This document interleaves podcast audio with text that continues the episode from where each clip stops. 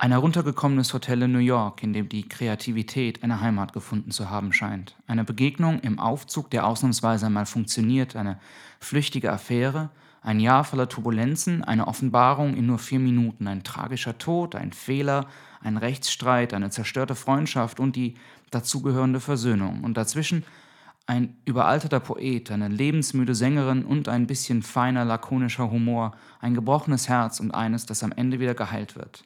All das und ein bisschen mehr in der heutigen Ausgabe von Better Than Books, die Songs meines Lebens.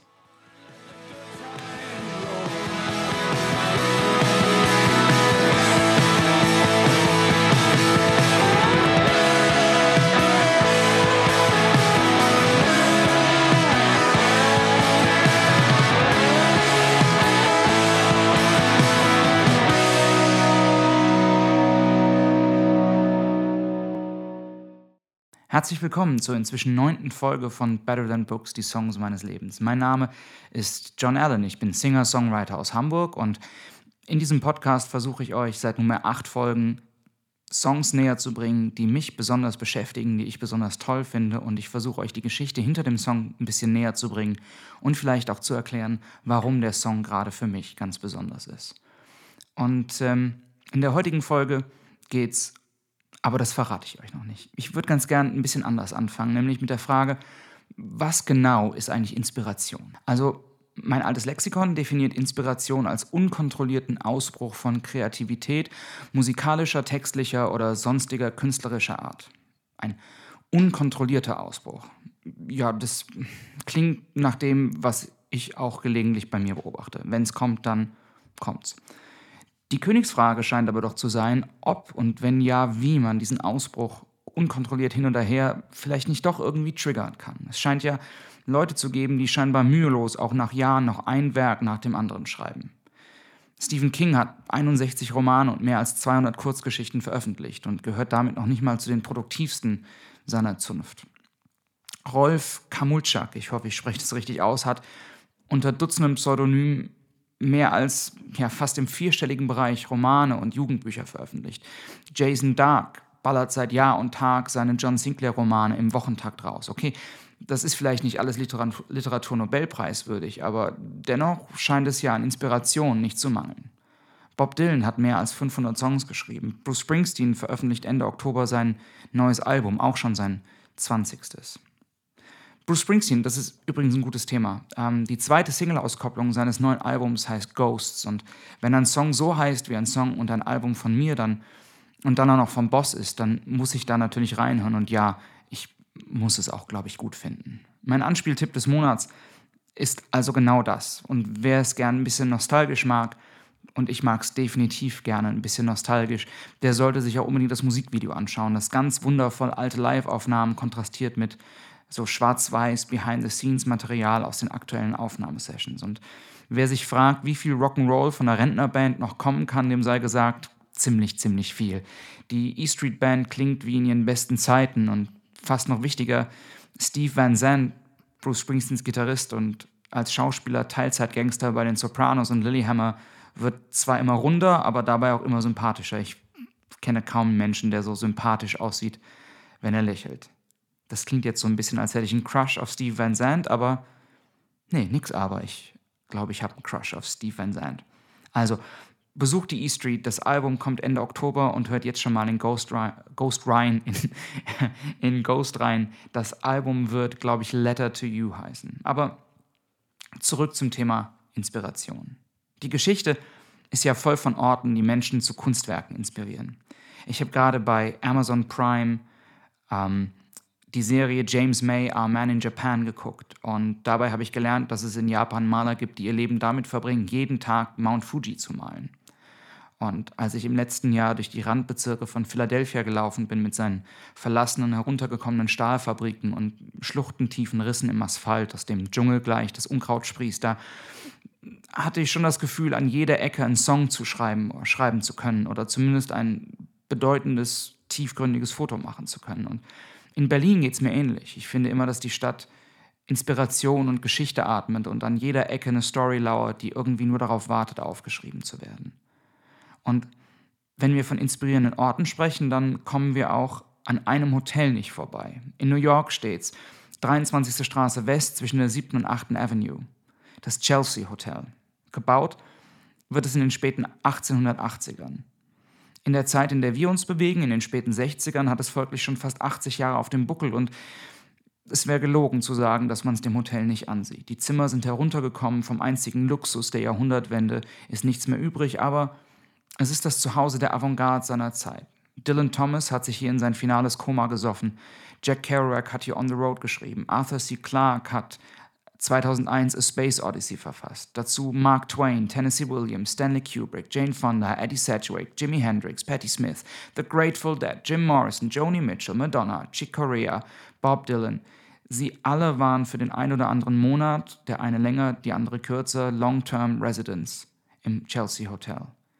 Und die Zimmer sahen alle gleich aus. Eine einzelne Glühbirne, eine kleine Herdplatte, ein verschimmeltes Bad, der Teppich im Flur fleckig, die Tapete, die sich in Fäden von der Wand abzieht, während im Foyer ein nicht zu überblickendes Chaos an Gemälden hängt, zumeist von den Künstlern, die sich die Miete irgendwann nicht mehr leisten und stattdessen in Kunst bezahlt haben.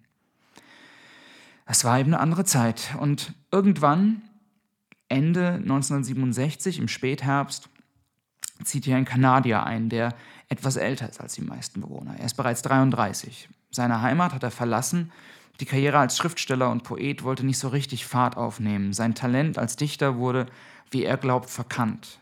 In New York, so hofft er, in der Folkszene Fuß zu fassen. Bei den Labels hört er aber immer wieder nur diesen einen Satz. Ein bisschen alt für den Tanz, oder? Er ist ein Schönling, voller Eleganz, dem man vorwirft, den halben Tag vor dem Spiegel zu verbringen und sich mit der Frage zu beschäftigen, woher wohl die Falten in seinem Gesicht stammen. Sein Name? Leonard Norman Cohen.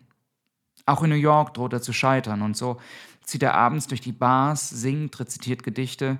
Er ist ständig in Bewegung und kommt doch nicht vom Fleck. Spät, in einer Frühjahrsnacht 1968, kehrt er zurück ins Chelsea Hotel, nachdem er unterwegs noch einen Cheeseburger gegessen hat.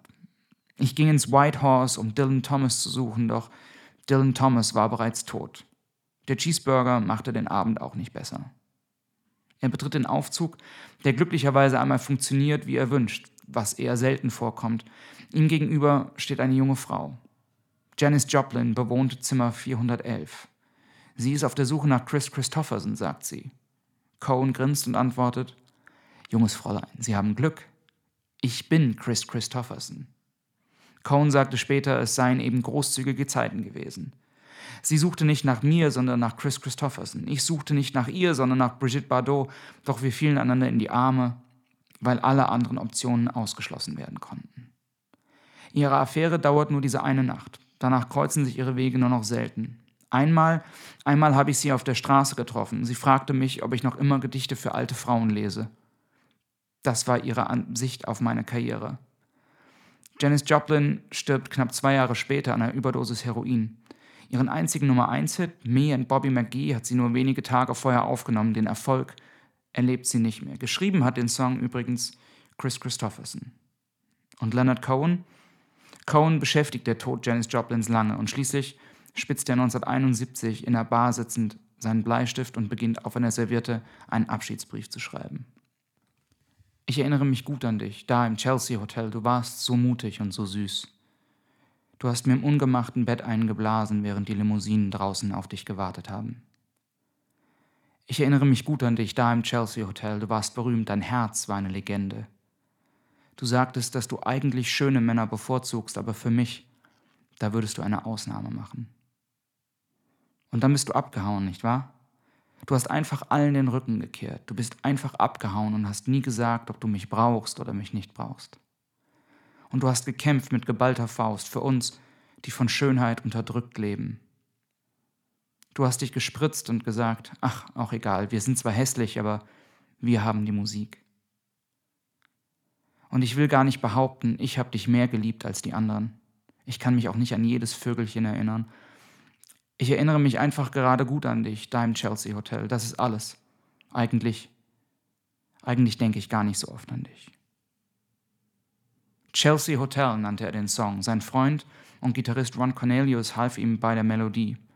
Zwischen beiden sollte später ein unerbitterlicher Rechtsstreit entbrennen. Cohen hatte später noch einige Verse hinzugefügt und den Song umbenannt, Chelsea Hotel Number 2. Sein Label entschied daraufhin, Cornelius habe ja nur bei Chelsea Hotel, nicht aber bei Chelsea Hotel Number 2 mitgearbeitet und strich ihn kurzerhand aus der Komponistenliste, was so viel heißt wie, er hat keine Kohle dafür bekommen, keine Tantiemen mehr. Und Leonard Cohen, der dagegen nichts tut, zeichnet sich später dafür verantwortlich, dass die enge Freundschaft zwischen ihm und Ron Cornelius zerbricht. Erst 26 Jahre später werden die beiden erneut in Kontakt treten und sich aussöhnen.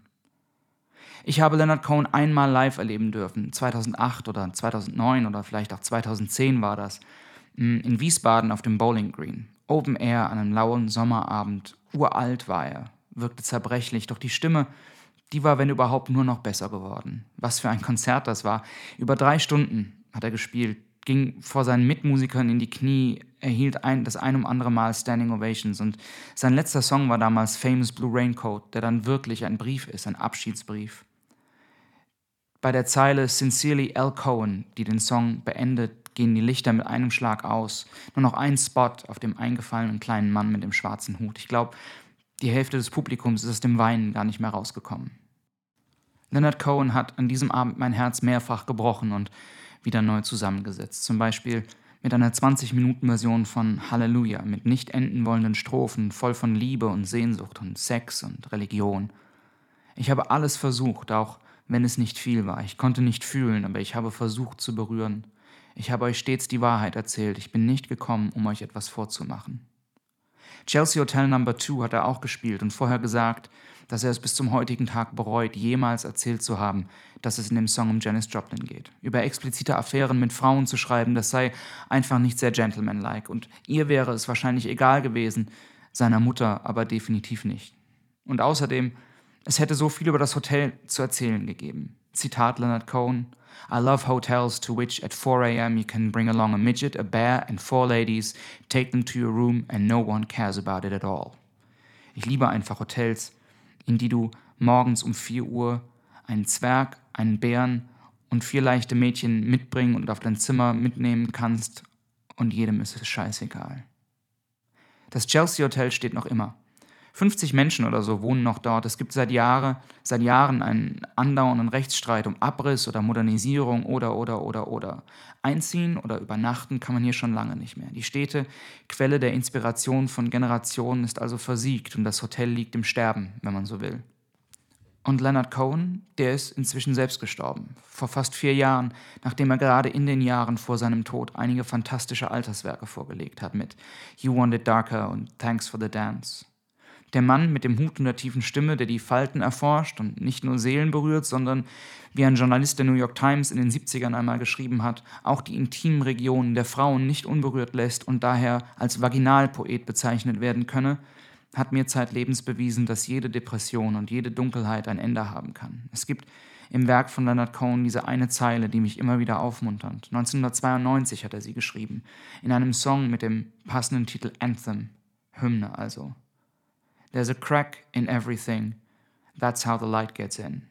Nichts ist perfekt, alles hat Risse und das ist gut so, denn nur durch die Risse kann Licht eindringen.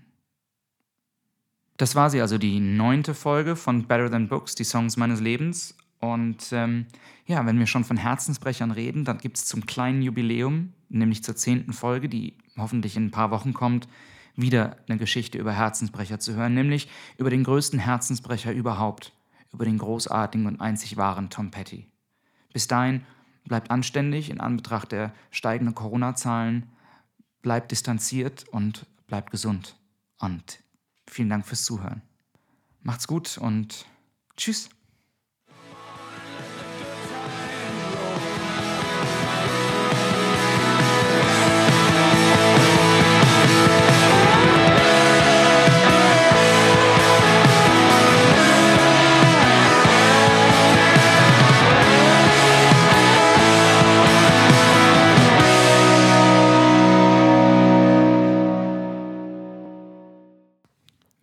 Dieser Podcast gefällt und euch interessiert, wie Chelsea Hotel Number 2 von mir gespielt klingt, dann klickt doch mal rein unter www.patreon.com slash dearjohnallen. ab einem Dollar, beziehungsweise seit neuestem auch ab einem Euro pro Monat könnt ihr mich da unterstützen und ihr bekommt dafür im Gegenzug immer wieder, wenn ich auch leider zugeben muss, manchmal in etwas unregelmäßigen Abständen ein kleines Goodie, eine Live-Version, eine Demo, irgendwas, was mit mir und meiner Musik zu tun hat, zugesteckt. Hin und wieder gibt es kleine Gewinnspiele, ich verlose Postkarten. Jetzt fahre ich nächste Woche in Urlaub, deswegen werde ich wahrscheinlich wieder ein paar Postkarten verlosen. Schauen wir mal. Also, wenn ihr mich unterstützen wollt, dann empfehlt mich weiter, hört den Podcast, liked den Podcast, hinterlasst vielleicht eine Bewertung, erzählt euren Freunden von dem Podcast oder schaut auf alle meine Social-Media-Kanäle, was es bei mir so Neues gibt. Und ähm, ja, patreon.com slash dearjohnallen. Ich freue mich auf eure Unterstützung. Vielen Dank fürs Hören und das war es jetzt aber wirklich.